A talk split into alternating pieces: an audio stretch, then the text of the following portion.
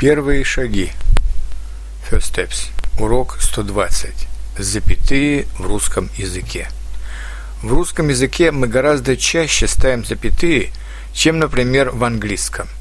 Мы всегда ставим запятые перед союзами «а», «но» и перед вторым «и».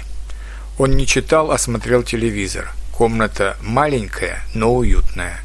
И я и Володя посмотрели на нее с удивлением – мы отделяем запятыми одно предложение от другого, даже если это небольшие предложения. Например, «Наступила ночь, и мы пошли спать».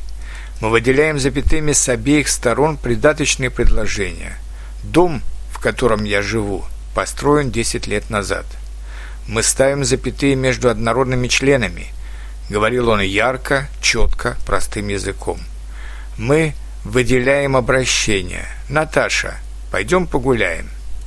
Мы выделяем так называемые вводные слова.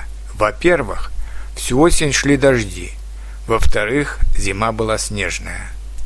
Послушайте и почитайте примеры, обращая внимание на постановку запятых. Товарищ, верь, взойдет она, звезда пленительного счастья. Из стихотворения Александра Пушкина. Он не знал, что я уже приехал в Берлин. Я часто покупаю книги, потому что я люблю читать. Зима была холодная, суровая. Солнце село, стало сразу темно, и на небе появились звезды. Я люблю и мясо, и рыбу. В городе, где он жил, в то время было два театра. Марина не знала, когда вернется ее брат.